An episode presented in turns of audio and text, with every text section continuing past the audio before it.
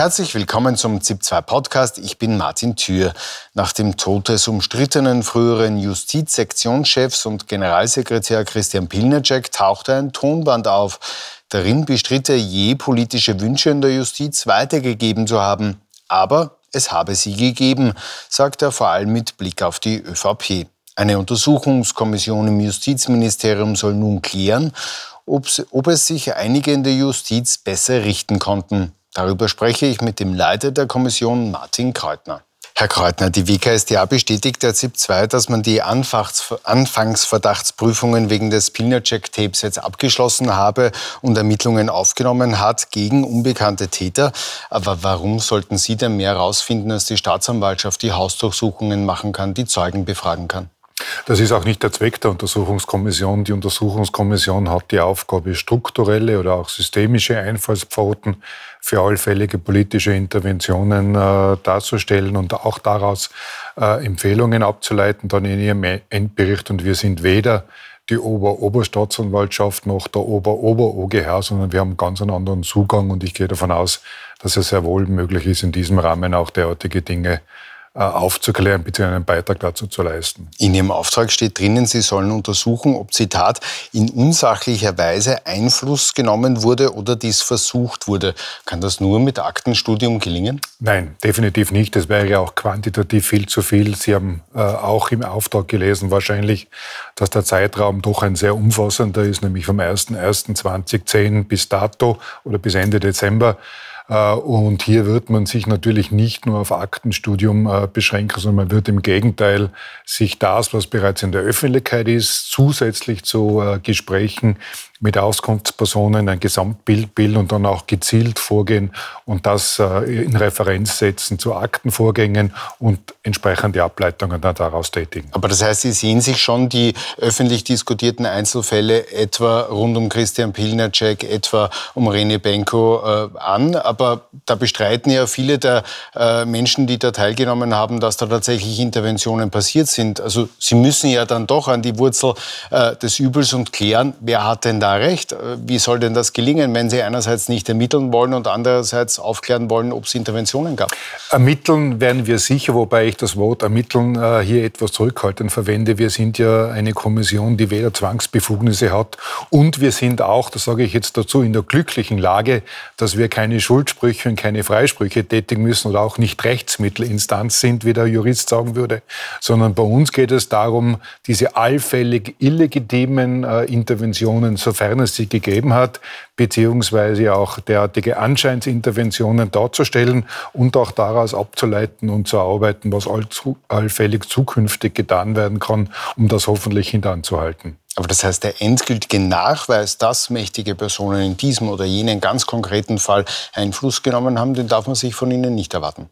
Das wird sehr schwierig werden. Wenn wir entsprechende Beweise finden, werden wir die natürlich vorlegen. Aber wie gesagt, der Ermittlungsauftrag ist wesentlich breiter. Und noch einmal, wir sind nicht die Staatsanwaltschaft oder auch das Gericht, das jetzt parallel zu einer anderen Staatsanwaltschaft oder auch zu der von Ihnen angesprochenen WKSDA vorgeht, sondern es, hier geht es um einen mehr kulturellen Aspekt beziehungsweise innerbetrieblichen Aspekt, um das also darzulegen und auch entsprechend dann, also neudeutsch würde man sagen, äh, im Bereich der Compliance auch äh, entsprechende Empfehlungen abzugeben. Und ja, sollte das ebenfalls äh, zutage treten, natürlich auch dort, wo es harte Beweise gibt, die vorzulegen. Aber was heißt kultureller Aspekt? Was bringt eine Untersuchungskommission zu Interventionen in der Justiz, wenn sie Interventionen in der Justiz nicht belegen kann?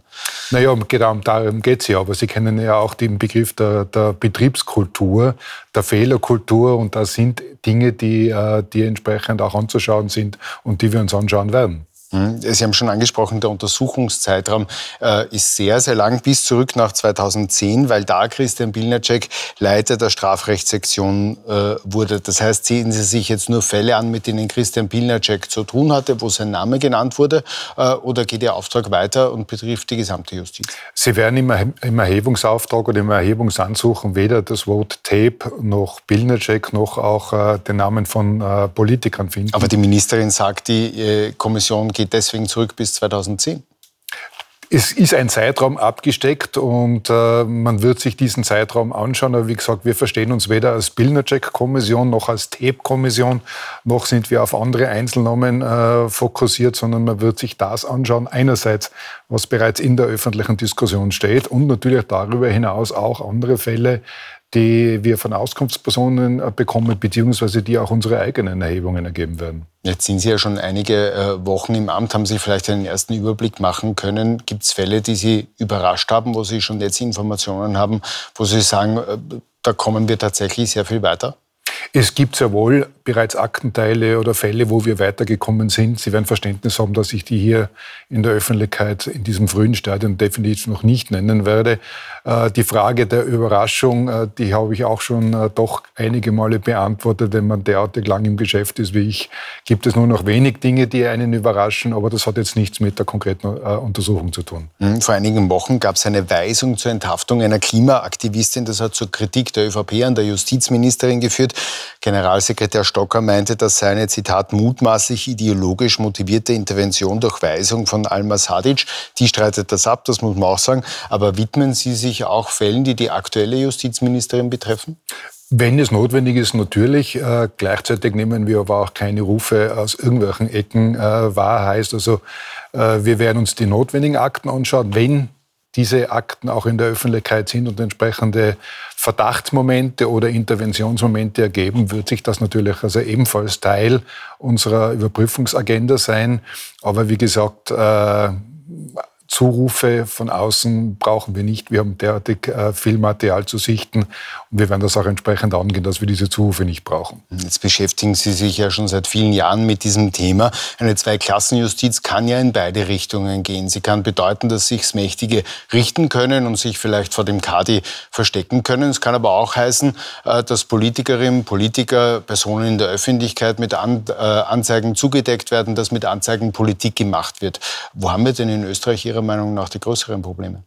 Es wird beides sein. Und äh, wenn Sie mich das technisch beantworten lassen, dann haben wir natürlich die Zweiklassenjustiz einfach insofern, als sie in der entsprechenden Gesetzgebung ja auch diese Berichtspflichten finden. Das sind ja gesetzlich normiert im äh, Staatsanwaltschaftsgesetz wo also bei bedeutenden Fällen, bei Verdachtslagen, wo es Personen des öffentlichen Lebens betrifft oder wo es auch um ungeklärte generelle Rechtsmaterien gibt, hier aktive Berichtspflichten der Staatsanwaltschaften notwendig sind. Und sie haben natürlich da äh, entsprechend ausgeprägt letztendlich faktisch dann sowohl den einerseits, und ich sage es jetzt etwas salopp, den Bonus, aber natürlich auch den Malus.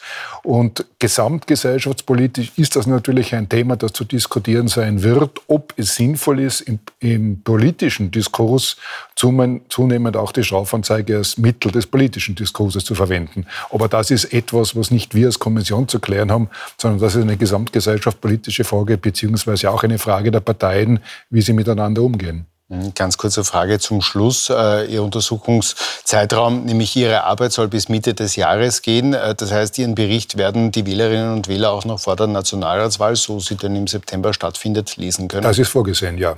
Herr Kreutner, vielen Dank für den Besuch im Studio.